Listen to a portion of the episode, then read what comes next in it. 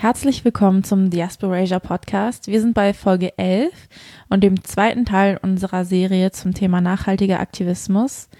Letztes Mal haben wir über Burnout gesprochen, wie wir Burnout erkennen können, was Warnsignale sind und was unsere Erfahrungen damit waren. Heute sprechen wir über Self-Care, wie wir Self-Care lernen können, wie wir ungesunde ähm, Verhaltensweisen verlernen können und eben neu lernen können, wie wir dafür sorgen können, dass es uns besser geht und was damit alles noch zusammenhängt. Wir haben auch wieder einen Mitmachteil für euch. Mhm. Und vielleicht zu der Zeit, in der wir weg waren, also weil wir nicht am gleichen Ort waren und äh, wir waren auf der Buchmesse jetzt letzten Mittwoch quasi. Den Audiomitschnitt haben wir unten verlinkt und da könnt ihr euch auch nochmal das Gespräch mit anhören. Es ging um Online-Aktivismus und der Wandel von Rassismus in den letzten Jahren, so würde ich das vielleicht sagen. Genau, es war eigentlich voll die schöne Veranstaltung. Wir wurden von der Anne Frank Bildungsstätte eingeladen und hatten die sehr schöne Möglichkeit, dort bei einer Podiumsdiskussion zu sprechen, was sehr viel Spaß gebracht hat. Wir haben uns zwar auch ein bisschen Sorgen gemacht um Nazis und dort aufzutreten, aber das war trotzdem eine schöne Sache. Genau, hört es euch an, wenn ihr Interesse an sowas habt. Ansonsten finde ich es cool, wenn wir noch ein bisschen drüber reden, wie es uns nach der letzten Folge ging. Mhm.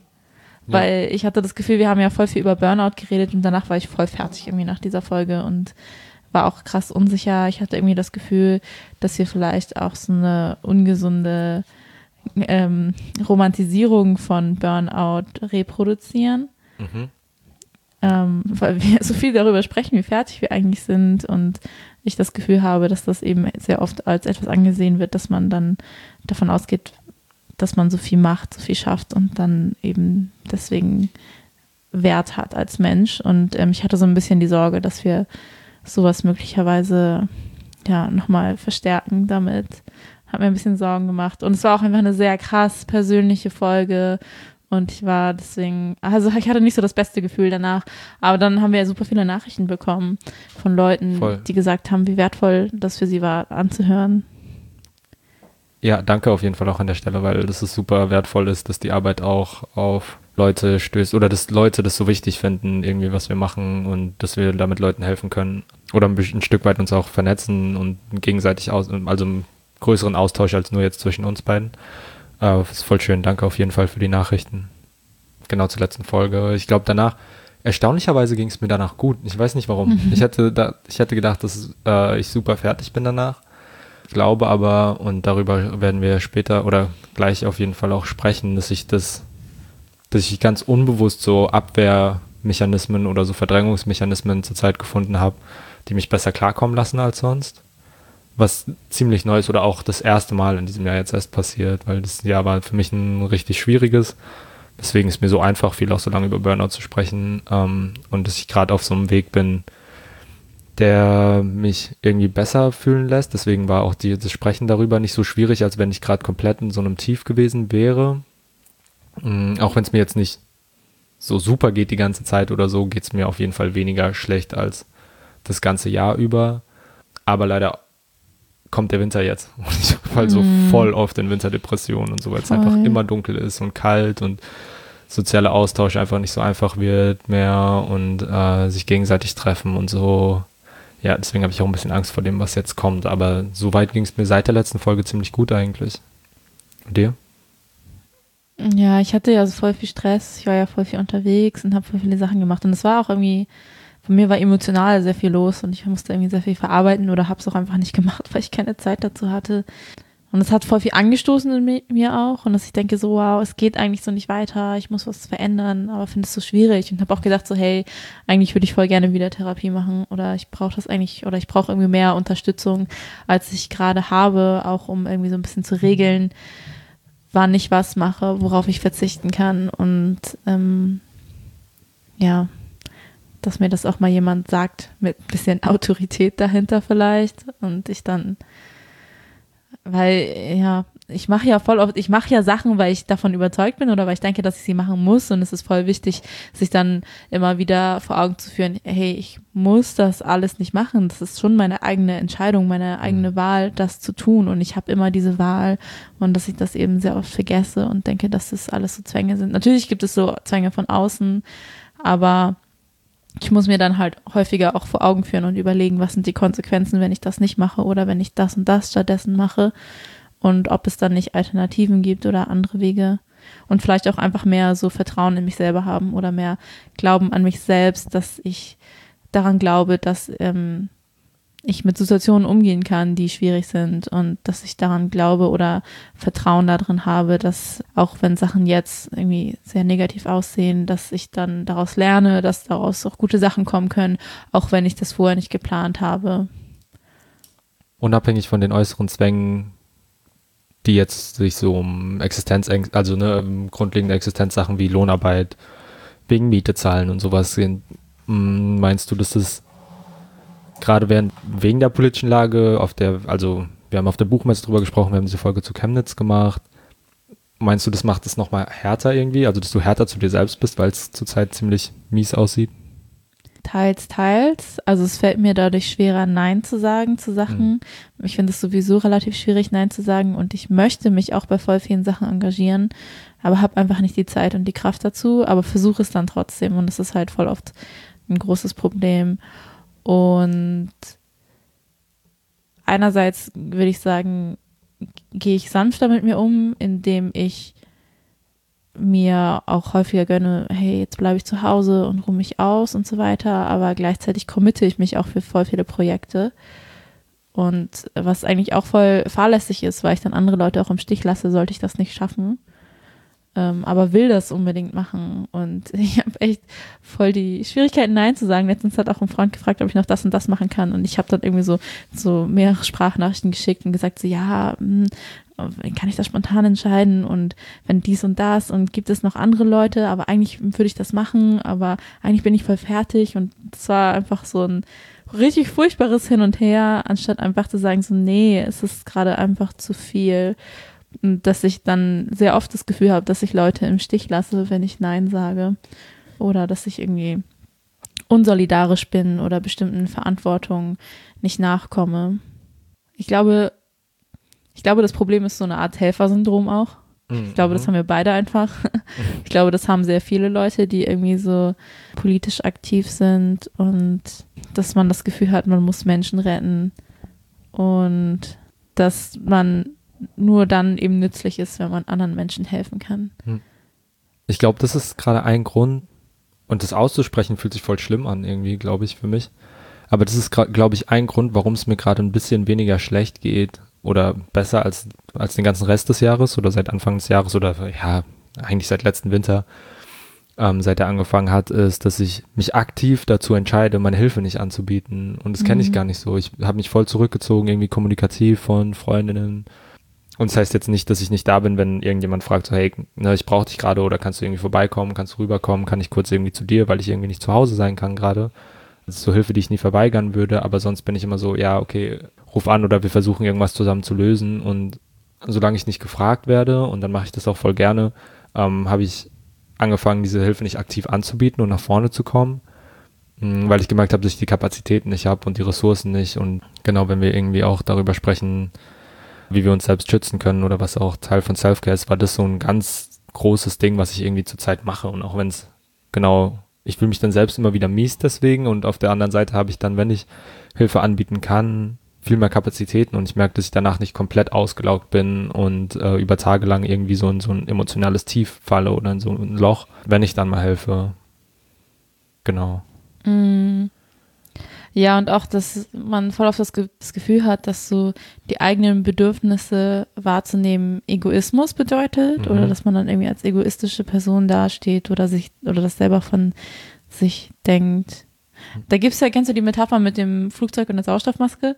Nee. Für so Self-Care auf jeden Fall, wenn man im Flugzeug ist und dann kommt ja immer dieses Sicherheitsvideo, wie das Weißt du, wie heißt, so, wie heißt sowas? Wo man die Sicherheitsmaske erst den anderen, die Genau, genau, genau. Ja. Es geht ja darum, im Notfall, dann kommen die Sauerstoffmasken runter und du sollst erstmal deine eigene Sauerstoffmaske aufsetzen, bevor du anderen Leuten hilfst, weil du sonst nicht in der Lage bist, anderen Leuten zu helfen. Mhm. Und ich glaube, das ist voll die gute Metapher eigentlich für irgendwie so Self-Care, Selbstfürsorge, dass du eben anderen Leuten nur helfen kannst, wenn du auch in der Lage dazu bist. Mhm. Ich fand diese ich fand dieses Video mal krass, weil dann vor allem nebendran so ein Kind saß. Yeah, ich dachte, ey, komm, zehn Sekunden kannst du deine Luft schon anhalten. Ja. Achso, ja, auch heute wieder das Buch äh, politisch aktiv sein und bleiben irgendwie als, also was wir, glaube ich, während der ganzen Serie immer ein bisschen so zu, also als Stütze oder irgendwie als auch, ja, so ein bisschen Übungslexikon, Handbuch einfach zur Hand nehmen. Mm, ja, wir haben es ja letztes Mal schon erwähnt. Das mhm. ist das von Timo Luttmann. Es ist ein weißer Mann. Ich fand das voll witzig, dass ich das dann angefangen habe zu lesen, weil ich irgendwie so die Woche davor mich noch krass mit einer Person gestritten habe, weil ich gesagt habe, ich lese keine Bücher von weißen Männern. Mhm. Und dann mhm. lese ich dieses Buch gerade und finde es so richtig gut. Das darf ich der Person nicht erzählen. Auf jeden Fall ähm, es ist sehr machtkritisch und ähm, da sind auch super viele Übungen drin. Es, äh, also ist sehr viel Theorie auch mit dabei. Das habe ich so ein bisschen übersprungen, weil ich fand das ein bisschen zu viel mhm. für mich persönlich und einfach, einfach weil ich gerade nicht ähm, so viel da lesen konnte. Und auch weil eben da sehr viel sich auf weiße Männer bezogen wurde, worauf ich keine Lust hatte. Hm. Aber ich muss sagen, es ist sehr, ein sehr nützliches Buch und ich fand es auch so ein bisschen therapeutisches zu lesen. Also ich habe da viel wiedergefunden, was ich in meiner Therapie schon gelernt habe und vieles, wo ich dann eben nochmal selber über mich nachdenken musste. Und ich glaube schon, dass das auch irgendwie echt hilfreich sein kann, wenn man äh, zum Beispiel nicht in der Situation ist, wo man eine Therapie gerade machen kann oder sowas in der Art.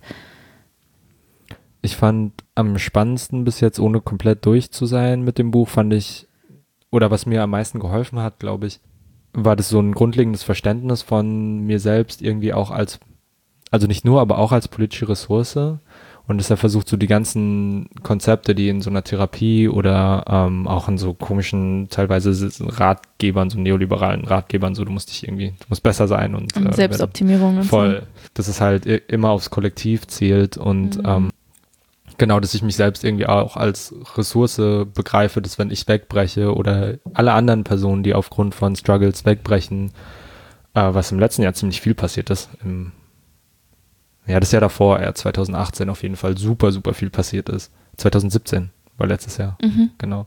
super viel passiert ist, dass Leute irgendwie, äh, Menschen of Color, irgendwie auch weiße GenossInnen oder so weggebrochen sind, weil sie Struggles hatten und es einfach super viel an Erfahrung, an Wissen, an so an kollektiven Ressourcen verloren geht, wenn Menschen wegbrechen und es nicht mehr machen können. Und ich gemerkt habe, dass wenn ich selbst schaffe, langfristig aktiv zu bleiben, dass es einfach der Bewegung, also einer Bewegung oder aktivistisch viel mehr Sinn hat als äh, kurzfristig irgendwie zu. Und ich weiß, es macht voll Sinn und eigentlich sollte das logisch sein und ich hätte mir das vorher irgendwie denken können, aber so wie es irgendwie ausgeführt wird, genau fand ich das eine coole Erkenntnis oder eine Erkenntnis, die zum ersten Mal, die ich so verinnerlicht habe dadurch. Mm. Ja, was mir voll oft auch so in Therapie fehlt, ist eben so ein Ansatz, der irgendwie ähm, gesellschaftskritisch ist und irgendwie Aktivismus mhm. auch versteht. Ich habe voll oft das Gefühl, dass therapeutische Ansätze so Victim Blaming betreiben, also dass man dann irgendwie der Schuld, der, die Schuld der betroffenen Person gibt. Also sowas wie eine Richtung so mehr positiv denken und so. Du kannst dein Glück aussuchen. Ja, ja. das finde ich, finde ich richtig furchtbar. Ja. Und auch deswegen hat mir dieses Buch voll gefallen, weil das eben mitgedacht wird also zum Beispiel, also wenn ich noch mehr über meine Therapie erzähle, also ich habe eine Verhaltenstherapie gemacht und da geht es halt schon auch darum, wie ich eben so toxische Verhaltensmuster ändern kann und dann eben gesündere Sache, Sachen stattdessen machen kann, aber dass ich halt auch nicht alles beeinflussen kann. Ich kann es einfach nicht und es ist voll wichtig, das auch irgendwie zu lernen und zu akzeptieren und dann halt nicht, weil ich habe, also ich habe gemerkt, dass ich sehr oft an so eine Grenze gestoßen bin, so das ist so, die Gesellschaft ist so, ich kann da jetzt gerade nicht dran vorbei und das ist das, was mich tatsächlich fertig macht. Natürlich kann ich irgendwie lernen, wie ich damit umgehe, wie ich halt irgendwie so überlebe in dem System, das wir sind, aber ich kann das System nicht komplett ändern und ich kann nicht nur allein dadurch, dass ich mich selber verändere, die Situation besser machen, weil das ist sie nicht. Hm. Ja, und es geht halt auch sehr viel einfach darum, wie vermeide ich, dass es mir schlecht geht oder dass ich bestimmte Situationen nicht habe und dass dann voll oft ähm, so sich zurückziehen für mich eine Lösung ist, aber gleichzeitig das ein Gefühl von Machtlosigkeit ist und gleichzeitig auch frustrierend ist. Und dass es oft Situationen gibt, wo es halt keinen richtigen oder keinen guten Weg gibt, sondern es gibt nur schlecht und schlechter. Mhm. Und auch damit umzugehen. Und dann nicht davon auszugehen, dadurch, dass ich keinen perfekten Weg finde, liegt es an mir, weil ich, es gibt diesen perfekten Weg nicht als Option für mich, das zu akzeptieren, weil das finde ich voll schwierig, weil sehr oft irgendwie Therapie sowas vermittelt, so, dass du das kannst aus dir heraus selber, du musst einfach nur die richtige Entscheidung treffen, aber das ist tatsächlich nicht so, du kannst das nicht immer machen. Also es gibt Situationen, wo du es kannst, natürlich, wo du halt mehr mhm. Optionen hast, aber wir sind halt einfach in einem System, wo wir das nicht immer machen können. Also genau aus dem Grund finde ich es gerade auch voll okay, mich äh, zurückzuziehen, also aus der politisch organisierten Gruppe quasi, also das Gruppenarbeiten, Veranstaltungen organisieren und genau, weil ich merke oder ich weiß, wenn ich quasi die Grenzen, also es wird ganz oft, in dem Buch geht es auch ganz oft um äh, Resilienz und was man an Reizen und an Emotionen, Gefühlen aushalten kann, ohne entweder komplett, äh, was bei mir voll, also überwogen hat, auf jeden Fall Panikattacken und äh, Stress und Stresssituationen, also kompletten, so dieses komplette Ausschalten, weil Reizüberflutung, weil Angstzustände, wollte ich sagen, genau, überwogen hat, eher als auf der anderen Seite so, äh, ich kann nicht mehr aufstehen, was auch voll oft vorkam und so ein Gefühl von Machtlosigkeit. Aber ich merke, wenn ich diese Grenzen einfach wieder so verschieben kann, die da in dem Buch auch ganz cool aufgezeichnet sind und so meinen Spielraum quasi vergrößere, wann ich was aushalten kann, dann hat am Ende auch eine Gruppe oder auch dieser Podcast, alles, was ich irgendwie aktivistisch mache, hat viel mehr davon am Ende, wenn ich das irgendwie für mich selbst schaffe. Und so ist das irgendwie langfristiger. Also dieser, das mich zurückziehen nicht als Ohnmacht empfinden oder so als Resignation, als Aufgeben zu empfinden, sondern eher als ich tanke jetzt Kraft und dann komme ich halt mit einer viel, also mit viel mehr Resilienz, mit viel mehr Kapazitäten zurück und um Sachen irgendwie auszuhalten oder irgendwie stärker zu kämpfen als vorher. Und so sehe ich das eher als so ein bisschen aufladen oder so, bevor es irgendwie weitergeht. Mehr als, okay, ich kann gerade nicht, ich habe versagt oder so. Ich, das Gefühl des Versagens ist gerade nicht mehr so stark. Mm. Vor allem dieses Gefühl des Versagens, ich finde das so schwierig, weil die Kämpfe, die wir kämpfen, sind welche, die so Jahrzehnte brauchen, hm. damit sich etwas verändert. Und ich habe das Gefühl, dass wir erwarten, dass sich schnell etwas verändert oder dass wir brauchen, dass sich schnell etwas verändert, weil wir ja auch aus einer betroffenen Perspektive arbeiten und dass wir das Gefühl haben, wie lange kann ich das noch aushalten? Und es muss sich was verändern, damit ich es aushalten kann und dass ich auch daran arbeiten oder weiter kämpfen kann. Aber dass wir eigentlich nicht vergessen dürfen, dass wir so jahrzehntelang tatsächlich kämpfen müssen und dass es nicht anders funktionieren wird und dass wir jetzt nicht so zwei, drei Jahre Politik machen und dann können wir uns zurücklehnen. Hm. Und dass es deswegen auch so wichtig ist, Strukturen zu haben, wo es eben kein Marathon einzelner Leute sind, sondern ein hm. Staffellauf. Ich glaube, wir werden dann in unserem dritten Teil noch mehr darüber reden, wenn wir über Community und Community Support sprechen. Wir haben dann auch Gäste dabei. Ja, auf jeden Fall einfach so dieses Durchhalten, diese Nachhaltigkeit und diese ja, Zielsetzung ist voll wichtig, dass wir eben nicht enttäuscht sind oder nicht so schnell an eine Frustrationsschwelle gelangen, wenn sich jetzt nicht sofort das verändert, was wir wollen oder die Ziele erreicht werden, die wir wollen und dass unsere Ziele auch so eine gewisse Flexibilität brauchen, mhm. weil Sachen sich verändern und wenn wir irgendwie eine Utopie haben und wir wollen unbedingt dahin kommen, ist das manchmal zu steif und dann zu frustrierend und dann sind wir auch nicht offen genug im Prozess dahin dazu zu lernen und vielleicht auch zu verändern, was wir eigentlich wollen und brauchen, weil so, was ich vor fünf Jahren gedacht habe, was ich will und brauche, ist nicht mal das gleiche, was ich heute denke, was ich will und brauche. Ja. Ich denke, dass, also es ist jetzt gar nicht was, was ich vergangenen Generationen oder so vorwerfe oder so und ich will es auch nicht als Scheitern beurteilen, aber irgendwas, was noch nicht geschafft wurde, ist halt so Aktivismus so zu gestalten, dass man nicht un unbedingt alte Sachen die ganze Zeit ausgraben muss erst und sich danach auf die Suche macht. Und wir haben ja schon voll oft von so intergenerationellem Austausch gesprochen, auch in unserem Podcast, das einfach nicht notwendig wäre oder der Wissensschatz so einer Bewegung viel reicher sein könnte, wenn nachhaltiger, nachhaltiger Aktivismus zustande kommen würde. Und ich verstehe, dass es nicht klappen kann, deswegen ist es auch kein Scheitern, wenn sich dieses System einfach immer wieder so also sich so anfühlt, als würde es so Menschen voll fertig machen und dass sie da irgendwie nicht mehr drin sich bewegen können oder so aktivistisch sein können wie früher oder ihren Aktivismus transformieren oder so. Aber das ist sowas ist, was wir, glaube ich, schaffen müssen, um nachhaltig was aufzubauen, weil auch gerade, hm, also innerhalb irgendwie einer Linken, die es halt nicht geschafft hat, ihre Ideen in den letzten Jahrzehnten zu ja, zu verankern, also fest irgendwie, dass sich Menschen, die sich, also die ja aufgrund von realen Problemen, aber dann rassistischer Propaganda und äh, ja, irgendwie Faschismus zuwenden anstatt linker Ideen, ist ja auch dieses Versäumnis von, wir machen nachhaltige Politik, wir, wir schaffen es irgendwie Communities zu bilden und jetzt nicht nur Communities of Color, sondern auch in Vierteln, wo Leute, wo hohe Erwerbslosigkeit irgendwie zustande kommt oder so, dass da halt nicht irgendwie progressive Ideen auf so fruchtbaren Boden treffen, sondern eher ja Faschismus und Barbarei oder so, so ganz krass überspitzt gesagt, ist halt ein Resultat davon, dass halt immer diese Politik darauf ausgelegt war, kurzfristige Erfolge zu erzielen und so wichtige Sachen wie äh, Jugendzentren, Jugendarbeit, Hilfsprogramme, die nicht vom Staat gestützt werden, ist, was verpasst wurde. Und ich glaube, wenn wir das hinkriegen, das so nachhaltigen Aktivismus zu machen und gerade in Communities of Color und dieses Potenzial, dieses Widerstandspotenzial, was Communities of Color haben, zu politisieren, also so, dass Leute halt dann auch bewusst politisch handeln und es explizit so benennen, äh, dass es die größte Ressource ist, die wir vielleicht haben könnten. Voll. Linker Aktivismus hat einfach so krasse Barrieren. Also hm. kämpft gegen so viele Ismen, aber produziert so viele Ismen. Also einfach linker Aktivismus ist krass akademisch. Allein wie gesprochen wird, allein wie wir mhm. sprechen, ist eigentlich voll, voll die Barriere und voll problematisch.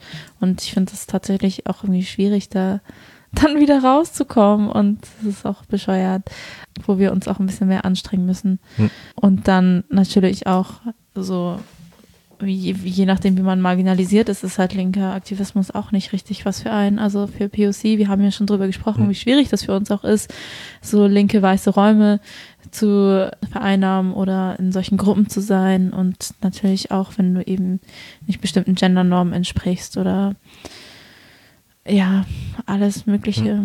Ich glaube auch, also vielleicht sollte ich dazu sagen, dass mein Verständnis vom linken Aktivismus ein anderes ist, als was die Linke selbst, glaube ich, als mhm. linken Aktivismus bezeichnet. Ich finde ja. so Community-Zentren, also ich würde Community-Zentren und äh, Arbeit von Menschen of Color für Menschen of Color auch voll als linken Aktivismus beschreiben, aber das würde die Linke wahrscheinlich, also die großteils weiße Linke wahrscheinlich nicht so machen, aber genau nur um das irgendwie zu sagen, was ich damit meine, glaube ich, mhm. habe ich noch nie gemacht. Ich glaube, wir sind auch so ein bisschen selber dran schuld, wenn wir das Gefühl haben, wir haben zu wenig Ressourcen an Menschen zum Beispiel, dass wir mhm. zu wenig Leute in unserer Politgruppe haben und so weiter, zu wenig Leute, die aktiv sind. Das liegt in einem Jahr natürlich an so strukturellen Dingen, dass Leute nicht genug Zeit haben mitzumachen, aber auch an unseren eigenen Barrieren, die wir haben, dass ähm, bestimmte Leute einfach nicht daran interessiert sind, mitzumachen. Ja. Worüber ich auch voll vergesse zu sprechen, so richtig oft oder auch nachzudenken, ist, ist halt dieses, also wenn wir über Self-Care lernen sprechen, auch mich um die Menschen zu kümmern, die halt nicht explizit organisiert sind. Vor allem meine biologische Familie, meine Mom, die so richtig krass struggelt, seit sie hier in Deutschland ist. Ähm, meine Schwestern und so, dass ich mich durchgehend weg, einfach weil ich mir denke, diesen, das ist so ein politischer Kampf, den ich irgendwie führen muss, dass ich aufs nächste Plenum rennen muss, dass ich was auch immer ich irgendwie gerade mache oder Lohnarbeiten, dass ich mich halt gar nicht schaffe, darum zu kümmern, die Leute dafür zu begeistern, die mir so krass nah sind und so empfänglich auch, also so empfänglich dafür wären, wenn ich mich mehr damit beschäftige. Deswegen bin ich voll froh, dass dieser Podcast auch von vielen Leuten aus so meiner biologischen Familie mhm. gehört wird, aber genau, dass ich es nicht in zwischenmenschlichen Gesprächen schaffe, nicht schaffe, irgendwie eine Stunde rauszufahren, um dahin zu fahren, irgendwie zum Abend, äh, Abend zu essen oder so, dass ich dafür mehr, mehr Zeit nehmen will, weil das irgendwie möglich ist und ich finde so voll viele Menschen, oder du bist ja auch ziemlich weit weg irgendwie von deiner Familie, aber ich bin so ne, nicht mal eine Stunde davon weg. Und meine Mom hört sich das an und ist voll empfänglich und ich weiß nicht, warum ich da nicht hinfahre. Also da fängt das irgendwie für mich auch an und ich glaube, da muss ich auch, also es ist irgendwie eine Selbstkritik und ich kann es, ich glaube, es kann voll heilsam für mich selbst sein und für mein Umfeld, was womit ich nicht so oft interagiere, sich da mehr Zeit zu nehmen und irgendwie liebevoll zu sprechen, was zu kochen, sich auszutauschen, was sind eigentlich die Probleme im Alltag, so weil das für meine Mom eine ganz andere Dimension hat als für mich jetzt oder so. Mm. Ich finde es voll sweet, dass deine Familie zuhört. ich weiß noch nicht alles, ich weiß noch, was meine Mutter. Hallo Mama. Hallo an Kussus Mama. ich denke manchmal immer, dass ähm, äh, Eltern von FreundInnen mich bestimmt voll furchtbar finden und denken, dass ich voll der schlechte Einfluss bin und zu radikal, die radikalisiert meine Kinder. Ähm, auf jeden Fall würden, glaube ich, meine Eltern das von den meisten meiner FreundInnen denken. Deswegen denke ich immer, dass andere hm. Eltern das auch denken. ja. Stimmt, weiß ich gar nicht, sollte ich vielleicht mal fragen. Wo wir auch gerade so über Familie und auch Mütter reden. Ich finde so Care-Arbeit oder Repro-Arbeit ist auch voll das wichtige Thema für nachhaltigen Aktivismus. Also, dass so linker Aktivismus sehr krass männerdominiert ist und sehr mackerig ist und dadurch oft auch nicht nachhaltig ist, weil keine emotionale Arbeit gemacht wird und es dann sehr oft an weiblichen Personen oder non-binary Personen hängen bleibt, diese Arbeit zu machen. Und dadurch, dass dann eben weniger davon in Strukturen vorhanden sind, eben sehr viel an diesen Personen hängen bleibt und dann gerade diese Personen auch schneller zum Burnout kommen. Genau, und das halt so keine Ahnung, krasse Aktionen auf der Straße so gewertschätzt werden, aber mhm. die Personen, die im Hintergrund sind und kochen, irgendwie nicht gewertschätzt werden. Oder wenn du halt sagst, hey, es ist G20 und ich stehe hier jetzt nur und koche oder teile Getränke aus und bin nicht auf der Straße, dass du irgendwie so als schwach angesehen wirst und so. Mhm. Und dass das auch voll problematisch ist. Ich habe auch sehr oft das Gefühl, dass es irgendwie so einen antifemininen Feminismus gibt in der linken Szene. Also, dass ich zum Beispiel als Person, die als weiblich gelesen wird, dass ich voll auf bestimmte Sachen gar nicht unbedingt so viel mache, obwohl ich die voll gerne mache. Also, ich mache voll gerne Repro-Arbeit eigentlich. Ich mhm. liebe ja jetzt Kochen. Ich koche so gerne, aber habe voll auf das Gefühl, ich kann das jetzt nicht machen, weil dann werde ich schon wieder als so feminin gesehen. Und manchmal denke ich schon so, ich würde voll gerne als politische Arbeit einfach nur kochen und irgendwie dafür sorgen, dass es Menschen damit gut geht. Aber dass ich das dann irgendwie voll oft nicht mache, also es ist natürlich voll gut, wenn dann eben auch zum Beispiel cis-männliche Personen sowas mehr machen und dann eben ähm, die Personen und die Stimmen, die sonst halt damit beschäftigt sind, mehr in den Vordergrund stellen, wenn die es möchten. Ja, aber ich finde es dann manchmal auch echt schwierig, wenn das dann halt so, ein, so eine Umkehrung ist, dass du dann bestimmte Sachen auch irgendwie nicht mehr machen kannst, weil du dann das Gefühl hast, dass du bestimmten Klischeebildern zu sehr entsprichst oder irgendwie, dass dann irgendwie so ein ähm, Shaming da ist, wenn man das tut. Ja, und dass eben so die, dann auf der anderen Seite so Stärke und Maskulinität auch Burnout-Faktoren begünstigen, dadurch eben, dass diese emotionale Arbeit vermieden wird oder Emotionalität nicht zugelassen wird und dass da eben sich viel ansammelt und nicht verarbeitet wird, sodass Leute ausgeglichen mit Sachen umgehen können, die sie belasten. Ja, ich glaube, dass eine Organisationsform, wie sie halt viel stattfindet, allein schon ne, die Räume, wo man sich trifft, aber auch der Fakt, dass man das organisieren will oder was schaffen will und sich das selbst vornimmt.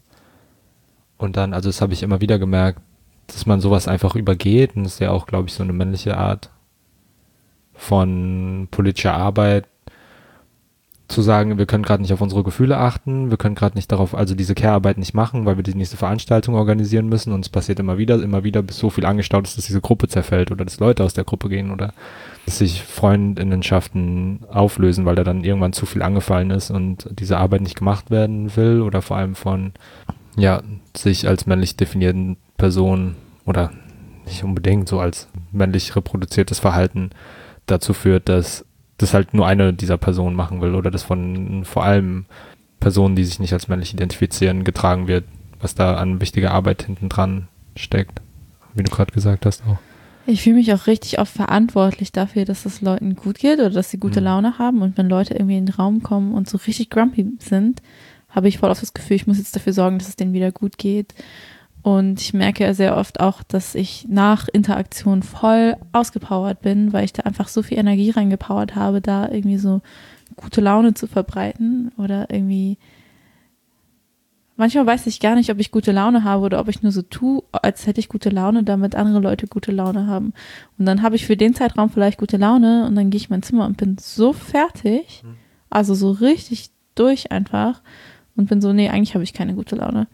Ich finde das auch voll krass, weil manchmal sagen Leute so, ja, und ich finde voll gut, du hast so viel Energie und so viel positive Ausstrahlung. Und dann denke ich immer so, nee, das bin ich nicht. Das ist alles fake. und dann, das klingt voll furchtbar, wenn ich das so sage, aber also ich weiß nicht, ne, es ist jetzt auch nichts, wo ich jetzt bewusst mir denke, so ich muss jetzt so tun, als hätte ich gute Laune, so funktioniert das irgendwie auch nicht, aber es ist schon etwas, dass ich das so automatisch mache, um einfach so die Stimmung im Raum besser zu machen. Und dass ich, ich weiß wirklich dann tatsächlich nicht, ob ich wirklich diese Laune habe oder ob das einfach so ein Mechanismus ist, der da einsetzt. Aber dass das, dass ich voll oft so Interaktionen anstrengend finde und dass ich eigentlich das so sehr genieße, wenn ich einfach schlechte Laune haben kann vor anderen Leuten. Also, also alle meine Freundinnen, also ich finde das voll gut, wenn ich einfach mit denen schlechte Laune haben kann. Mhm. ja. oder was heißt schlechte Laune? Oder wenn ich einfach so emo mit denen sein kann. Mhm. Ähm, und wo ich mich dann halt nicht die ganze Zeit anstrengen muss, diese gute Laune zu verbreiten. Und vielleicht ist es auch so eine komische Sache, dass ich das auch irgendwie lernen muss, auszuhalten, wenn die Laune schlecht ist. Oder ich habe auch sehr oft das Gefühl, vermitteln zu müssen bei Konflikten und dass mich diese Konflikte selber belasten und dass ich dann sehr oft gar nicht richtig mitdenke, wie es mir selber geht mit Konflikten, sondern wie es den anderen beteiligten Personen geht und dass ich dann versuche als neutrale Person zu interagieren und dann halt meine Gefühle selber verdränge. Glaubst du, dass das Menschen of Color einfacher fällt, weil du dich so, oder ich habe das Gefühl zumindest, um bestimmten und manche Leute können es aus verschiedenen Gründen nicht oder wollen es aus verschiedenen Gründen nicht, was voll verständlich ist, aber ich weiß auf jeden Fall, dass ich mich mein ganzes Leben lang so übelst verbiegt und verbogen mhm. habe und ständig irgendwie versuchen wollte, weiß zu sein, irgendwo reinzupassen, wo ich gar nicht rein, also wo ich niemals reinpassen könnte und so. Mm, dass du deswegen auch so eine gewisse Fähigkeit hast, sowas auch auf so voll lange Zeit irgendwie quasi vorzuspielen oder so. Mhm. Mhm. Ja, voll. Ich glaube, das liegt zum einen an weiblich sozialisiert sein und dann eben auf Color sein. Und ich habe das auch voll viel bei der Arbeit gemerkt, als ich an so einem Arbeitsverhältnis gearbeitet habe, das richtig schlimm war, super belastend, so mehrere Tage immer 14 Stunden gearbeitet, aber halt auch im sozialen Bereich, wo ich es auch voll wichtig fand, das zu arbeiten. Auf jeden Fall hatte ich sehr viele Kollegen, die richtig furchtbar waren. Voll rassistisch, voll cholerisch, wo ich aber wollte, dass die halt bestimmte Sachen machen, weil ich das wichtig fand und das, weil wir mit Menschen gearbeitet haben, die eben in einer verletzlichen Situation waren und ich wollte, dass die halt sich auf bestimmte Art und Weise verhalten und ich habe mich so krass verbogen. Ich habe mich echt mit allen gut gestellt, obwohl ich die innerlich krass gehasst habe und habe dann denen immer Bonbons verteilt. Schon ein bisschen witzig auch. Ich habe halt immer so Bonbons mitgehabt, habe denen die ganze Zeit Bonbons gegeben und die angelacht und Witze mit denen gemacht, so, ähm, damit die gute Laune hatten und dann gesagt das und das. Und das hat tatsächlich geklappt. So eine komische Art von Konditionierung vielleicht. äh, aber das ist gleichzeitig auch voll die irgendwie also eine innerlich auch irgendwie so verletzend ist oder ich weiß auch nicht. Das, also es ist einfach, es tut einfach irgendwie auch weh, mich so verbiegen zu müssen. Oder ich mache das eben auch. Weißt du, es gibt ja auch Leute, die voll, keine Ahnung, Polizeikontrolle und die sind halt voll schnippisch oder wie auch immer angemessen, weil die Polizei halt scheiße ist. Ich finde mal so nett zu denen. Das ist für mich halt voll so Nummer eins Abwehrmechanismus, Leute mit Freundlichkeit zu überschütten. Ähm, also das mache ich meistens, wenn ich so richtig Angst habe, wenn ich halt so Medium Angst habe, manchmal bin ich dann schon auch pissig, aber wenn ich so richtig Angst habe, dann bin ich einfach so richtig nett zu Leuten. Ähm, und gleichzeitig tut mir das halt voll weh. Und ja, ich glaube, das ist auf jeden Fall eine Sache, die ich gelernt habe durch POC sein und durch weiblich sozialisiert sein. Einfach als Schutzmechanismus, um halt zu vermeiden, dass noch schlimmere Sachen passieren oder zu vermeiden, dass Leute mich als Bedrohung ansehen. Hm ähm, weil es gerade auch um genau auf sich selbst aufpassen und auf andere aufpassen geht, ähm, habe ich gemerkt, dass so wie ich aufgewachsen bin, gerade wenn es um queere, vor allem irgendwie sich auch als weiblich identifizierende Menschen auf Color geht, dass ich mich aus vielen Räumen da zurückziehe, weil ich merke, also dass mein authentisches Handeln durch, wie ich groß geworden bin, Leute verletzen kann dass ich da auch ständig mich selbst quasi auf dem Radar habe und polizieren muss und das ist voll okay, also voll sinnvoll und okay so. Aber ich gemerkt habe, dass das auch kräftezerrend ist und ich äh, jetzt irgendwie, glaube ich, mehr drauf gucke, wann ich in welche Räume gehen kann und wann nicht, dass das so angenehm wie möglich für mich selbst und vor allem für die anderen Leute auch irgendwie ist. Weil ich glaube nicht, dass auch irgendjemand super Lust hat, mit mir rumzuhängen, wenn ich nicht so ich selbst sein kann oder ständig auf mich aufpassen muss oder so und nicht mehr so, genau, einfach nicht mehr authentisch handeln kann. Ich habe aber das Gefühl wirklich, ja. dass ich es manchmal vergessen habe, wie ich wirklich bin. Hm. Also, dass ich da drin so verloren gehe, weil ich das so oft machen muss. Also ich muss das machen, wenn ich Lohn arbeite, ich muss das machen, wenn ich in die Uni gehe, ich muss das machen, wenn ich mit irgendwelchen random white, white people interagiere. Und es ist halt schon einfach sehr oft, dass es der größere Teil des Tages, dass ich nicht ich selbst sein kann und dass ich dann echt manchmal selbst da drin verloren gehe und dass ich dann manchmal auch nicht mehr weiß, wie mein authentisches Ich quasi ist. Hm. Und dass ich einfach auch echt wenig Zeit, also längere Zeit alleine mit mir selbst verbringe, weißt du? Also, dass mhm. ich dann vielleicht abends sage, okay, ich mache jetzt meine Tür zu und ich bin jetzt alleine, aber dass ich mich dann auch nicht richtig nur mit mir selber beschäftige, sondern einfach so so einen gewissen Verdrängungsmechanismen nachgehe, wie irgendwie so Sachen Netflixen oder irgendwas anderes machen, was mich einfach ablenkt und was irgendwie Eskapismus bedeutet, damit ich mich nicht zu sehr mit mir selber vielleicht auch auseinandersetzen muss, weil das irgendwie zu krass ist und zu viel ist und ich das irgendwie, wenn ich das einmal aufmache, nicht wieder zumachen kann, habe ich das Gefühl. Mhm. Ich habe sowieso das Gefühl, dass es vor bei voll vielen Sachen irgendwie so Boxen gibt. So Boxen, die ich in meinen Keller gestellt habe, so, die ich ähm, nicht, nicht öffnen möchte oder nicht öffnen kann ähm, oder wo ich dann irgendwie sagen muss, okay, ich mache jetzt ein Jahr nichts mehr und dann beschäftige mich mit diesen Boxen. Mhm. Ich räume meinen Keller mal aus. Mhm. Ähm, und es ist halt ein großes Projekt und irgendwie einzeln kann ich die auch nicht aufmachen, weil irgendwie so Sachen auch durcheinander sind. Mhm. Und keine Ahnung, manchmal passiert es, dass es Überschwemmungen im Keller gibt und dann treibt alles rum und kommt ein bisschen an die Oberfläche. Ich weiß, das ist voll die komische Metapher vielleicht jetzt gerade, keine Ahnung. Ähm, das ist voll gut. ja, eigentlich möchte ich mich voll oft auch schon damit beschäftigen, weil ich merke, dass es halt, das ist halt immer da. Also ich trage das immer mit mir rum. Mhm. Aber wann soll ich das machen und wie soll ich das machen? Es geht unter den Umständen jetzt gerade einfach nicht richtig. Mhm.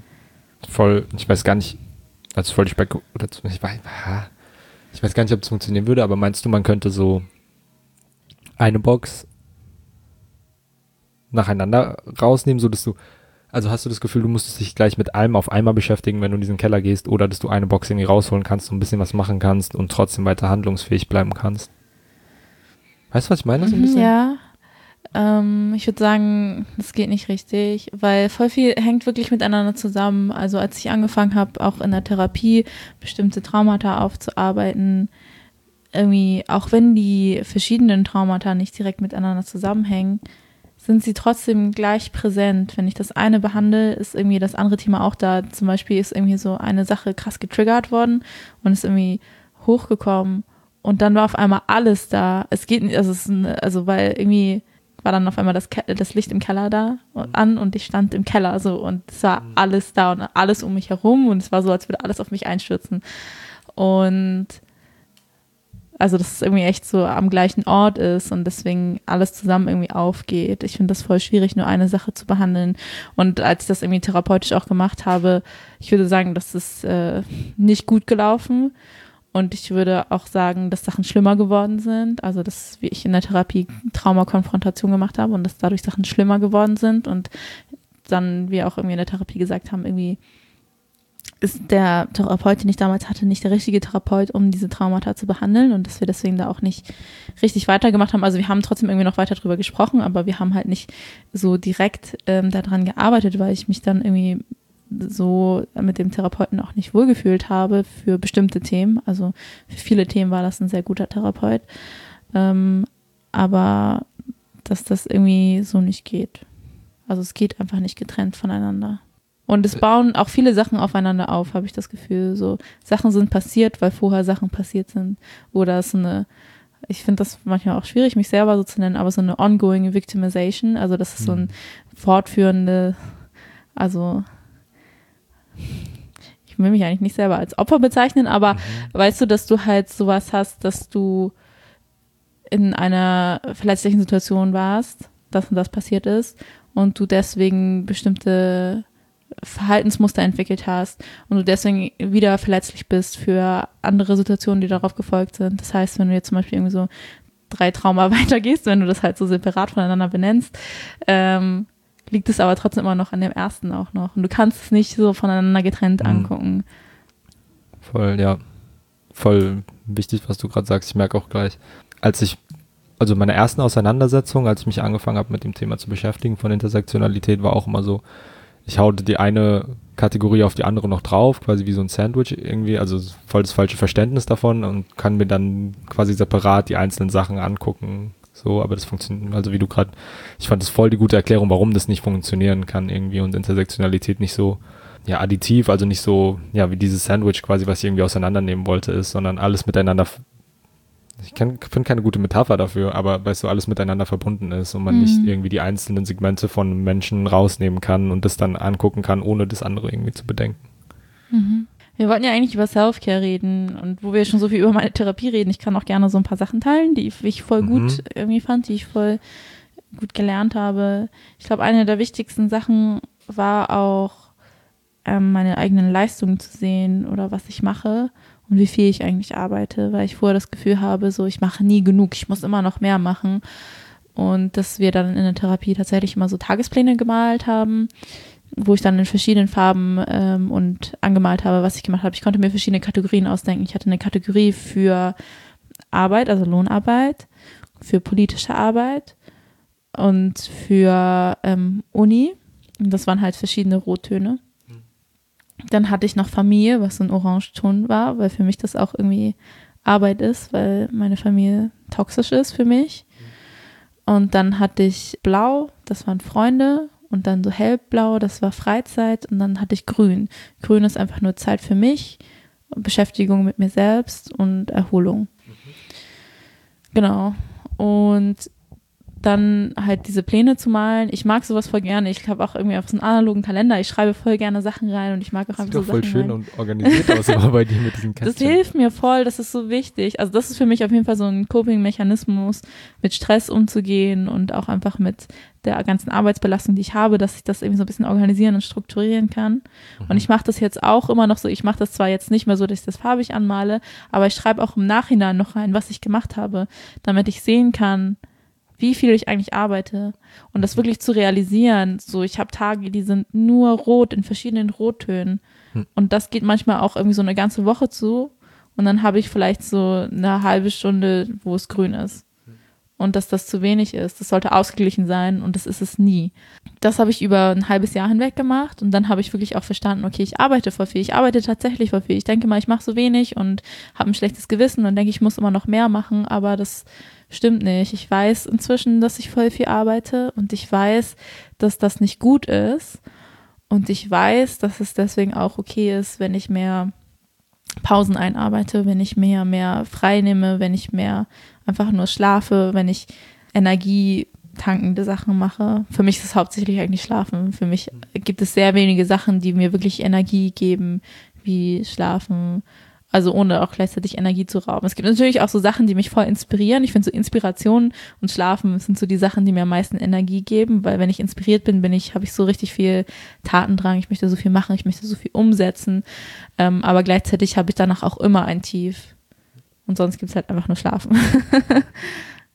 Dieses Inspiriertsein finde ich voll spannend Kennst du das so ein bisschen, wenn du beim Umzug hilfst von irgendeiner Person und diese Person richtet das Zimmer voll neu ein und denkst dir so, oh, ich will auch mein Zimmer neu machen? Mhm. Das kenne ich voll oft und ich glaube, das gibt es mir auch immer, wenn ich so neue, erfrischende Perspektiven auf Aktivismus und auf äh, Politarbeit und aber auch auf, wie passe ich auf mich aufsehe. Und das ist das, was mir oft fehlt, glaube ich. Wie passen andere Menschen eigentlich auf sich auf oder dieser neue Impuls quasi.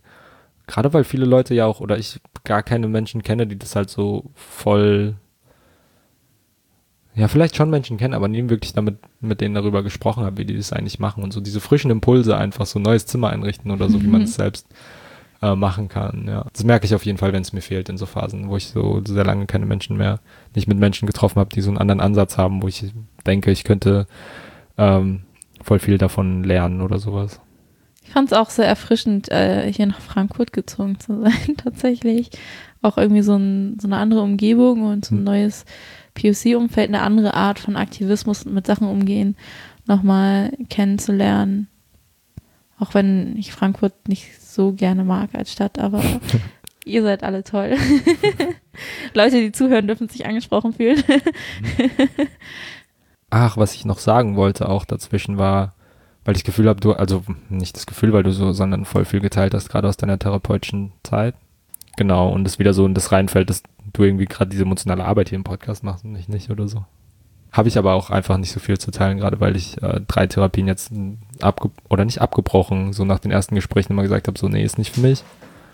Und voll anstrengend empfand und durch irgendwie diese äh, posttraumatische Belastungsstörung voll schwierig Sachen aufzuarbeiten, habe ich in der ersten, also im ersten Therapieversuch gemerkt, weil ich mich aus voll viel in meinem Leben gar nicht erinnern kann. Also das heißt, ich kann an voll viel nicht arbeiten gerade oder die Ursachen von voll vielen nicht rausfinden, weil das heißt traumatische Amnesie oder so. Keine Ahnung. Sowas, dass man sich an so mhm. voll lange Zeit seines Lebens nicht erinnern kann. Ja, deswegen kann ich dazu gar nicht so viel sagen. Weil ich noch keine, auch nur annähernd erfolgreiche Therapie irgendwie angefangen habe. Okay, weil wir gesagt haben, es gibt einen Mitmachteil in dieser Folge wieder. Das ist eine Übung, die nennt sich inspirierende Unzufriedenheit und es geht darum, sich zwei Blätter Papier zur Hand zu nehmen und wenn möglich zu den folgenden Punkten jeweils eine Seite zu schreiben. Die erste Seite sollte sein, die Dinge, die mich am meisten belasten sind, Punkt, Punkt, Punkt. Und die zweite Seite, meine größten Sorgen für die Zukunft sind, Punkt, Punkt, Punkt. Und wir haben uns diese Übung irgendwie gedacht, weil sie zum einen dabei helfen kann, rauszufinden, also empowernd deswegen, weil wir rausfinden können, was uns handlungsunfähig macht an Sorgen und Belastungen und was uns aber vielleicht auch motivieren kann, aus welchen Belastungen oder Zielen oder Zukunfts, ja, Zukunftsvorstellungen wieder raus wieder handlungsfähig werden und die uns antreiben oder helfen können, weiter Antrieb zu finden und achtsam zu sein, achtsam mit uns selbst und unserem Umfeld dann umzugehen. Wir würden uns dafür die Zeit nehmen, die wir brauchen. Deswegen würden wir hier auf Stopp drücken und wenn ihr wollt, könnt ihr einfach mitmachen und das auch aufschreiben und dann gleich wieder weiter auf Play drücken, wenn ihr fertig seid, weil dann kommen wir nämlich zur, ja, eine richtige Auswertung ist es aber ist es nicht, sondern wo wir uns quasi gegenseitig darüber erzählen, was wir uns aufgeschrieben haben. Genau. Mhm.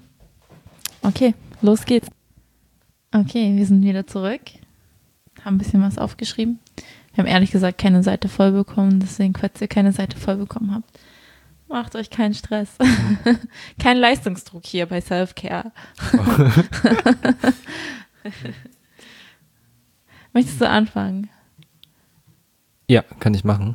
Bei Dingen, die mich am meisten belasten, habe ich, und ich weiß nicht, warum es als erstes steht. Bei mir ist das erste, was mir zu Zeit, also in den Sinn gekommen ist, war so sozialer Druck von Freundinnen, halt irgendwo sein zu müssen oder irgendwie mich sozialisieren zu müssen und gar nicht irgendwie zu Hause sein zu können, um die Zeit für mich zu haben.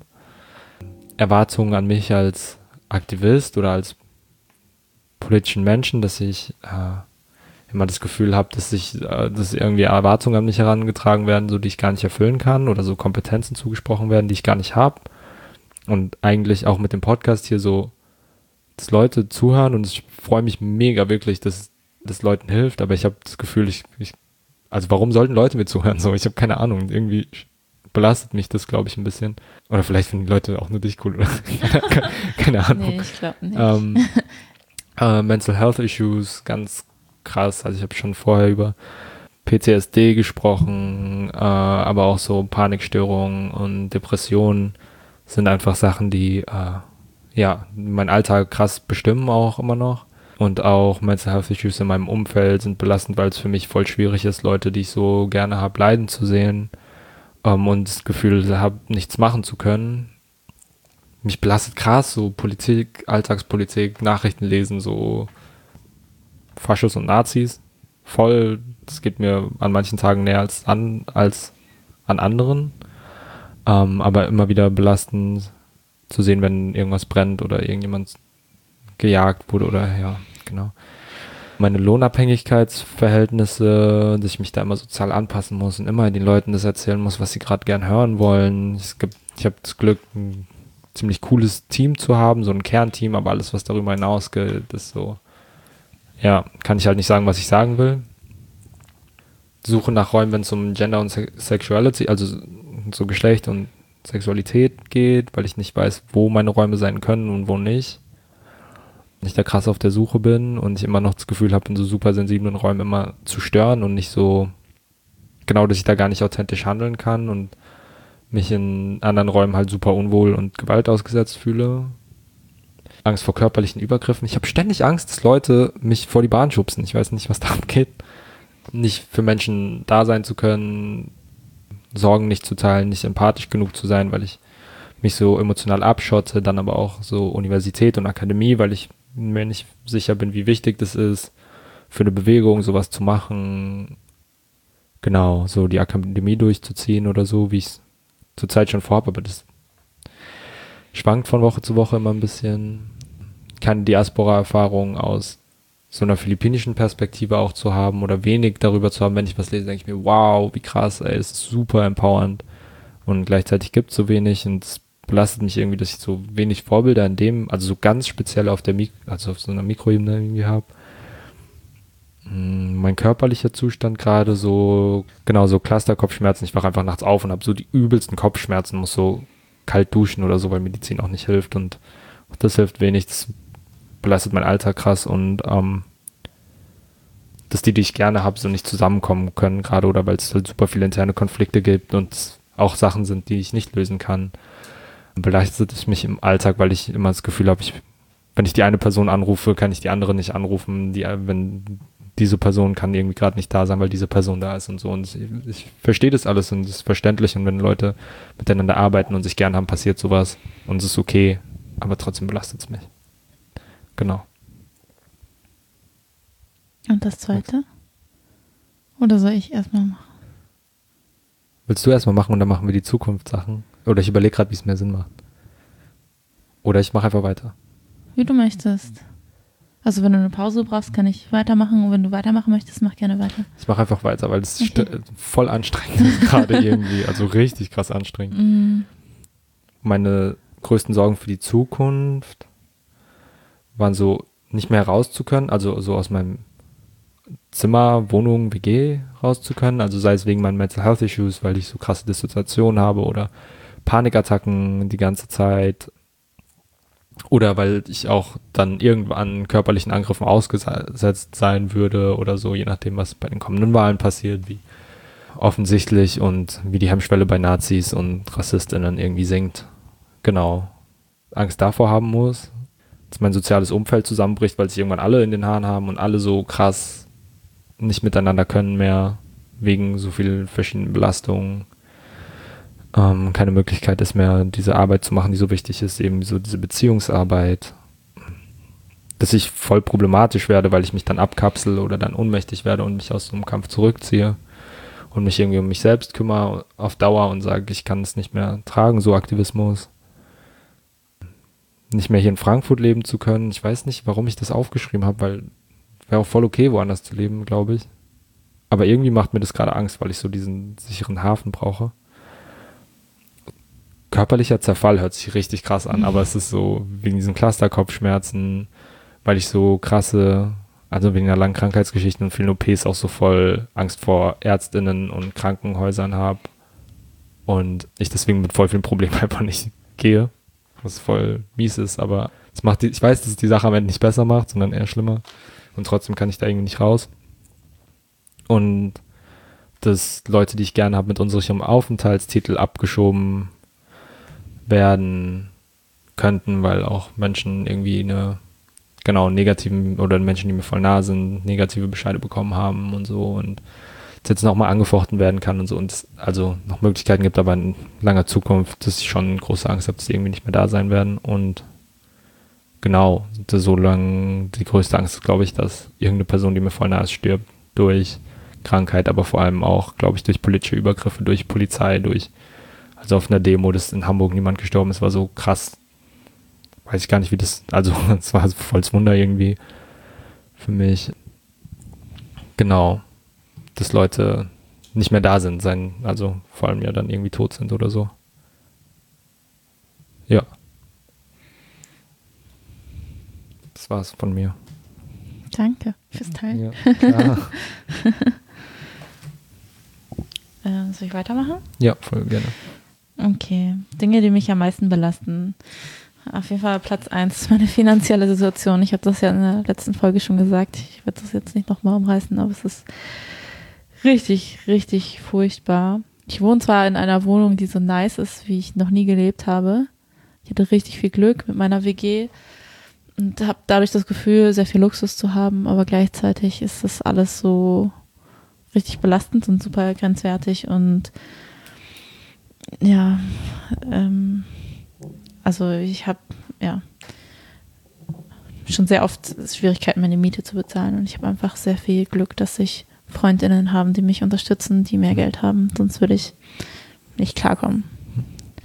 Als zweiten Punkt habe ich Uni aufgeschrieben, was mich gerade auf jeden Fall sehr viel belastet, dadurch, dass nächste Woche das neue Semester anfängt. Und ich habe ja schon mal studiert. Ich habe das Studium nach sehr langem Studium abgebrochen, weil ich quasi gewissermaßen rausgemobbt wurde. Und es war sehr, sehr schwierig mit rassistischen, sexistischen Profs und super negativen Erfahrungen. Und dann halt, danach habe ich gearbeitet und jetzt fange ich ein neues Bachelorstudium an mit 26. Ich habe das Gefühl, ich muss das auf jeden Fall machen. Ich muss das auf jeden Fall durchziehen. Ich kann nicht schon wieder was abbrechen. Und gleichzeitig war das erste Semester Horror. Es war richtig schlimm ich habe sehr oft, wenn ich nach Hause gekommen habe, einfach nur geweint, weil es furchtbar war. Also rassistische Profs, rassistische KommilitonInnen. Ähm, ich war sehr enttäuscht von den Unterrichtsinhalten, weil es sehr unkritisch war und sehr problematische Sachen reproduziert hat. Und ich habe sehr viel Angst vor gewissen Machtverhältnissen, die da eben sind zwischen Lehrenden und Lernenden.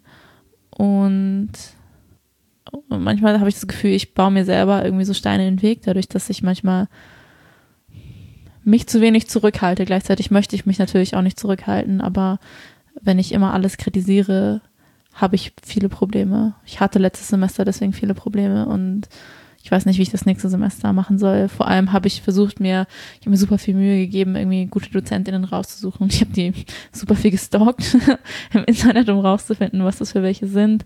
Und jetzt, gestern war so die Nachricht, okay, die und die Dozentin wird doch nicht das und das Seminar machen. Jetzt war ein ganzer Stundenplan kaputt. So mein, mein, äh, mein Versuch eines Safe Space kann ich es eigentlich auch nicht nennen, eines angenehmeren Semesters ist jetzt kaputt gegangen.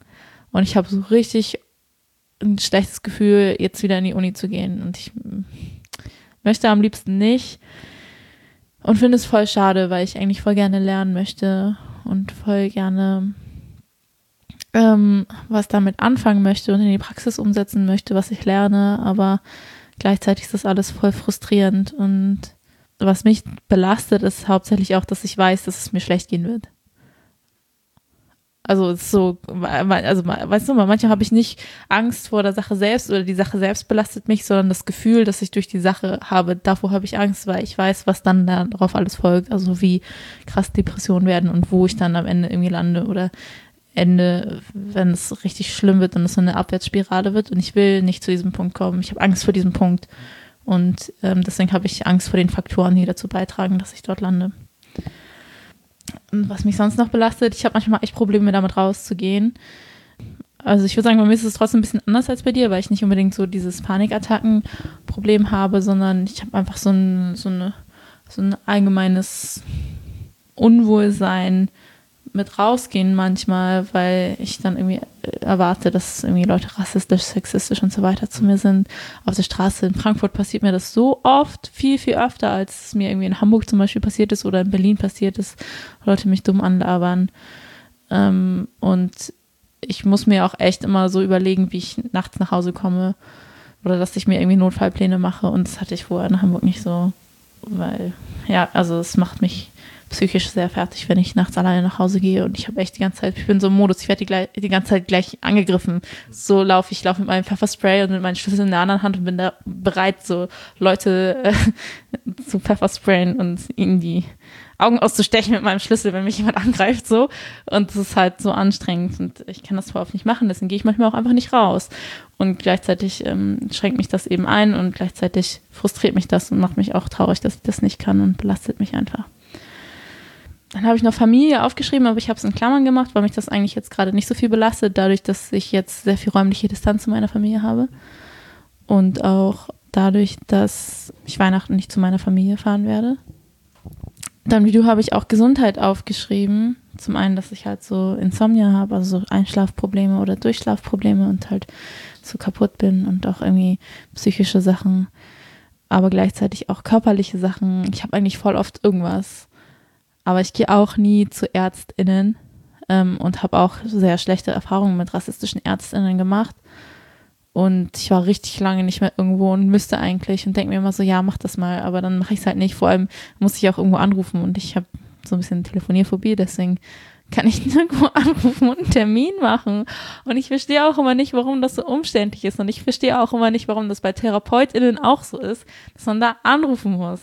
Das kann ja nicht nur ich sein, die ein Problem damit hat. Und das ist einfach so eine Barriere, an die man doch denken sollte, wenn man Therapeutin ist, dass man auch einfach per E-Mail einen Termin oder online irgendwie einen Termin machen Voll. können müsste. Und ja, das ist voll nervig. Und gleichzeitig ist dann halt auch immer so ein Leistungsdruck dabei. Ich habe voll Angst, krank zu sein, weil ich darf nicht krank werden, weil ich so prekär beschäftigt bin. Wenn ich nicht arbeite, habe ich kein Geld. Wenn ich krank bin, habe ich kein Geld. Wie soll ich dann irgendwie meine Miete bezahlen, wenn ich krank bin? Ich darf nicht krank sein. Und sonst, was mich belastet, ist halt so verschiedene Traumata, was sehr unterschwellig ist, aber was halt immer wieder rauskommt.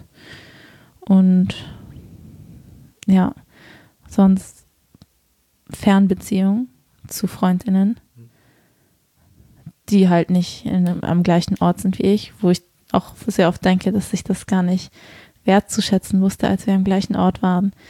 Aber es gibt einige Leute, die ich sehr vermisse und ja, wo es manchmal so ein bisschen wehtut, dass sie nicht da sein können, wenn ich mir wünsche, dass sie da werden. Und ich möchte auch immer voll gerne, dass alle meine Freunde zusammen sind und sich voll gut verstehen. Ich möchte am liebsten immer so äh, keine Ahnung, ein Fest feiern, alle sind zusammen. Das wäre bestimmt der einzige Grund für mich zu heiraten, weil dann müssen alle meine Freundinnen kommen, sonst bin ich beleidigt. Egal wo sie sind, sie müssen kommen. Deswegen würde ich heiraten. 30. Geburtstag ist, glaube ich, das nächste 30. So, Geburtstag, so ein runder okay. Geburtstag, sowas. Dann habe ich ja noch vier Jahre Zeit und dann müssen alle meine Freundinnen kommen. So, ihr hört jetzt ja gerade zu, deswegen ihr wisst, was ich von euch erwarte. Wenn ihr nicht kommt, dann ist, ist vorbei. Nein. Ah, wenn nicht kommt, hat nicht zugehört. Dann sind sowieso raus. genau, ja, und auch mit diesen Fernbeziehungen manchmal so eine Angst vor Verlust. Auf jeden Fall.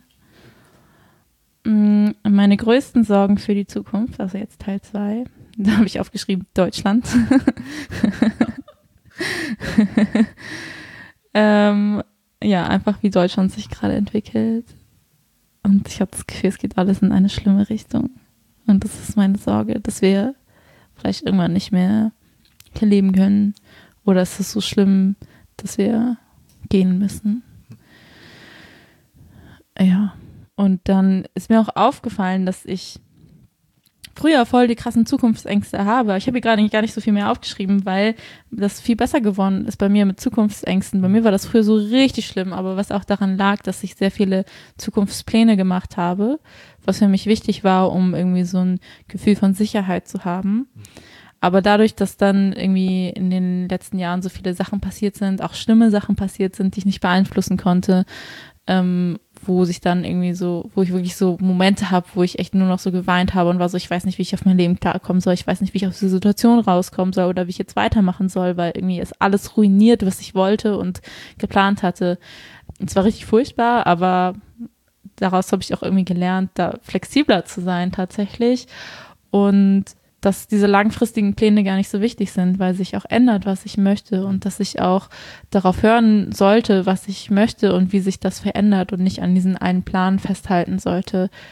Ich habe vielleicht so vage Vorstellungen, zum Beispiel studiere ja soziale Arbeit. Ich habe schon so eine, so eine Idee, dass ich das spannend finden würde, danach irgendwie noch eine Ausbildung zur Kinder- und Jugendtherapeutin zu machen, aber das ist so richtig ferne Zukunft. So, ich weiß, das wäre irgendwie eine Option, die schön wäre, aber es gibt so viele andere Optionen und ich muss nicht daran festhalten, um glücklich zu sein. Es gibt mehrere Wege, die ich gehen kann, um irgendwie glücklich sein zu können oder ein Leben zu leben, das ich leben möchte. Und deswegen habe ich irgendwie gar nicht so große Sorgen für die Zukunft, weil ich nicht so ein bestimmtes Bild davon habe, wie sie sein muss oder wo, wo, wo es auf jeden Fall irgendwie landen muss, sondern dass ich irgendwie weiß, ich muss einfach gucken, wie es wird und dann muss ich damit umgehen, je nachdem, wie die Situation ist. Ja, genau. Bist du inspiriert? Ich fand's voll schön. Tatsächlich. Ich, als, ich, als ich geredet habe gerade, war ich so, was haben wir gemacht? So, es geht, mir ging es richtig schlecht damit. Aber jetzt dir zuzuhören, hat mir voll viel ja krass, genauso wie es in diesem Buch steht, quasi so, dass wir irgendwie Sachen teilen und aber auch zu wissen, was du, also was für dich wichtig ist oder was, wo du dir mehr Support oder wo du Support brauchen könntest vielleicht, weil du ja, weil das und das irgendwie die Sorgen macht oder so. Hat mir schon geholfen zu verstehen, wie ich auf, also wie ich achtsam sein kann oder sowas oder achtsamer sein könnte. Und genau das ist Selfcare ja auch irgendwie so, also nicht, ne, als politischer Akt ist Selfcare eben nicht, lass mich jetzt irgendwie, ich, ich gehe in die Sauna oder sowas, sondern vor allem, nee, ich mag Sauna sowieso nicht, aber ich mache irgendwas, was mir gefällt, sondern wie passen wir gegenseitig aufeinander auf, um uns, also dass wir irgendwie nicht ausbrennen oder sowas. Und deswegen fand ich schon überraschend gut. Ich dachte mir wirklich die ersten fünf Minuten so, boah, nee, das geht gar nicht. Und wie fandest du das? Äh, vielleicht liegt es daran, dass ich jetzt als letztes gesprochen habe, aber ich bin jetzt voll fertig irgendwie. Mhm. Also ich finde es schon sehr anstrengend, das irgendwie vorzustellen und sich darüber im Klaren zu werden, was man irgendwie so für Ängste und hat und was einen belastet.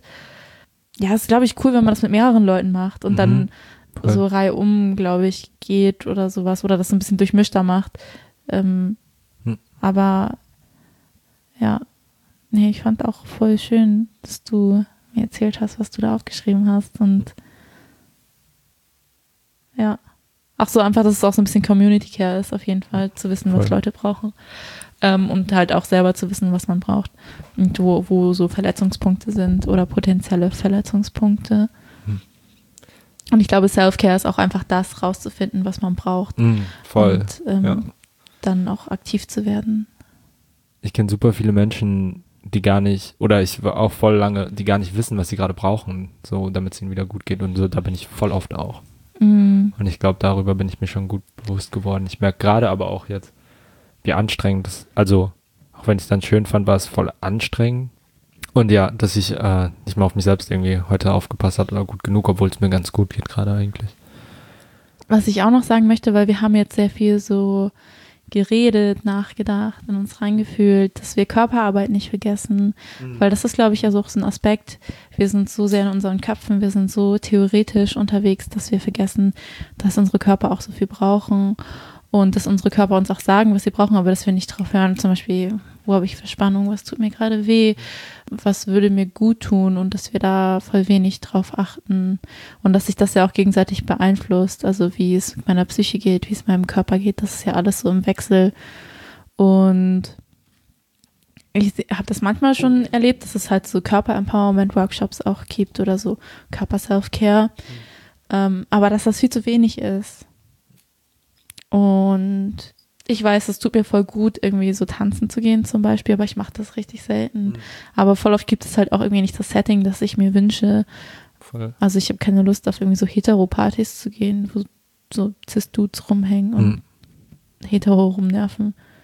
So ähm, Queer-Partys sind oft zu weiß und am liebsten würde ich immer Party zu Hause machen. Mhm. Noch die Musik selbst aussuchen. Und die Leute. Ja. Die Musik ist mir nicht so wichtig eigentlich. Wir müssen öfter Partys zu Hause veranstalten. Wenn ihr coole Partys kennt. Aber deswegen zum Beispiel, es gibt ja auch in Berlin das DJ-Kollektiv Homies. Das ist so wertvoll, dass es sowas gibt. Also mhm. das ist so eine queere, feministisches ähm, DJ-Duo. Beide sind super cool und machen halt sehr inklusive Partys mit guter Musik, mit super viel Awareness-Team und halt einfach Awareness insgesamt. Und ähm, es ist voll schön, wenn man sich auf so einer Party voll wohlfühlen kann, wenn man sich ausdrücken kann, wie man möchte und anziehen kann, was man möchte, ohne irgendwie dumm angemacht zu werden. Sorry, ich habe gerade dumm gesagt. Und wir brauchen sowas mehr. Hm. Auf jeden Fall. Und eigentlich auch so, ich hasse das zwar, aber alle sagen ja immer so, ja, Sport tut einen voll gut, wenn man irgendwie Depressionen hat und so weiter. Ich mache sowas nicht. Ich mache also ich mach keinen Sport. Ähm, ich habe auch immer das Gefühl, das bringt bei mir nichts. Es gibt ja so Leute, die sagen, dass sie voll so, so, ähm, wie heißt das? Wenn du Sport machst und hast du voll viele Glückshormone. Mhm. So, sowas existiert, glaube ich, in meinem Körper nicht. Auf jeden Fall habe ich sowas noch nie in meinem ganzen Leben gehabt, auch wenn ich so richtig versucht habe, Sport zu machen. Und ich habe einfach keinen Bock auf Sport. Ich habe sowieso keine Energie und dann muss ich auch noch Energie für Sport aus aus, so verpowern und dann kriege ich davon keine Energie, deswegen hm. mache ich einfach nichts. Aber ich kann mir manchmal schon vorstellen, dass es eigentlich ähm, gut für meinen Körper wäre, das zu tun, aber ich kann mich sehr oft nicht aufraffen, weil irgendwie der Gewinn davon nicht klar genug für mich ist, sehr ja. oft. Oder gefühlt zumindest. Rational weiß ich das, aber es fühlt sich nicht so an. Hm, verstehe ich voll. Ich, ich merke, dass bei mir macht das den Unterschied, dass ich abends körperlich fertig bin, deswegen kann ich besser einschlafen. Das ist voll wichtig. Und ähm, dieses, also vor allem irgendwie beim Fahrradfahren, das geht gar nicht darum, dass ich mich gerade bewege oder schon auch irgendwie, aber das ist diese gleiche, der gleiche Rhythmus die ganze Zeit. Ich muss an nichts anderes oder ich denke an nichts anderes irgendwie, außer irgendwie, wie ich gerade trete und wo ich hin muss und ich schalte komplett den Kopf ab und mache mir gar keine Gedanken um Racists oder so. Das ist ja. voll entspannt. Nee, ich habe beim Fahrradfahren schon immer Angst, angepöbelt zu werden. Vor allem, ich kann ja, ich kann ja auch nicht Auto fahren, das heißt, ich kann die Straßenverkehrsordnung nicht. Und vor allem weiß ich einfach nicht, wie ich fahren darf und wie nicht. Hm. Und vor allem bin ich sehr unaufmerksam. Ich glaube auch, ich darf eigentlich niemals Auto fahren, weil ich krass unaufmerksam beim Fahrradfahren schon bin. Beim Autofahren wäre es bestimmt auch richtig schlimm. Oder ich hätte so viel Angst beim Autofahren, dass ich die ganze Zeit so hyperaufmerksam bin. Keine Ahnung, ich weiß es nicht. Oh Gott, ich bin voll die schlimme Autofahrerin. Auf jeden Fall, nee, beim Fahrradfahren mache ich mir auch voll viel Sorgen. Und voll oft versinke ich auch in so eine, so eine Abwärtsspirale von Gedanken. Also ich, bei mir kommen krass viele Traumata hoch, wenn ich Fahrrad fahre und so lange Strecken und ich denke dann voll über schlimme Sachen nach. Also richtig krass. Okay, krass. Oh, okay. Damit wir auch ein bisschen anwenden können, was wir jetzt gerade gesagt haben, machen wir jetzt Schluss. Mhm. Ähm, weil das auch irgendwie anstrengend war oder anstrengend ist, darüber zu reden. Ähm, vielleicht noch ein kleiner Tipp, so Selfcare-mäßig und so auf Körper achten. Wie geht es dem Körper gerade? Bei der Techniker Krankenkasse auf der Homepage gibt es ein MP3 zum Download, das ist so ein Bodyscan. Das kann man sich mal anhören und dann mhm. wird einfach gesagt, da und da, wie fühlt sich das an, bla bla und so weiter. Ähm, mhm. Das verlinken wir euch auch in der Infobox. Da, da gibt es auch eine App für, für die Leute, die komfortabel mit Englisch sind. Äh, die heißt Stop, Think and Breathe. Und da gibt es auch verschiedene Bodyscan-Übungen und aber auch andere so meditative Übungen, die mir helfen, solange es mir noch nicht ganz zu schlecht geht. Ich finde sowas aber echt voll oft schwer alleine zu machen. Also auch meditieren. Ich mag meditieren eigentlich, aber ich kann das meistens nur in einer Gruppe machen tatsächlich, weil mhm. ich alleine kann, also ich weiß auch nicht, ich bin dann voll abgelenkt voll oft oder mir kommen öfter irgendwie schlechte, belastende, schlimme Gedanken, wenn ich alleine sowas mache, als wenn ich in der Gruppe bin, weil ich dann irgendwie das Gefühl habe, die Gruppe ist mit für mich da. Hm. So, obwohl man eigentlich trotzdem für sich alleine meditiert, aber man ist irgendwie nicht alleine. Hm. Nächstes Mal machen wir eine Folge zum Thema Community Support und Community allgemein in Bezug auf nachhaltigen Aktivismus mit Gast, vielleicht Gästen, müssen wir mal gucken, ein oder zwei Leute kommen dazu. Ich dachte, du hast Gast gegendert schon wieder. Gästin. genau, wir haben euch in die Infobox auch noch den Mitschnitt von der Veranstaltung von der Buchmesse mhm. getan, wo wir mitgemacht haben. Ihr könnt uns auf Patreon supporten, indem ihr uns monatlich Geld gebt. Ihr könnt aber auch einmalig Geld über PayPal geben. Ähm, wie immer auf Facebook liken, auf Instagram followen.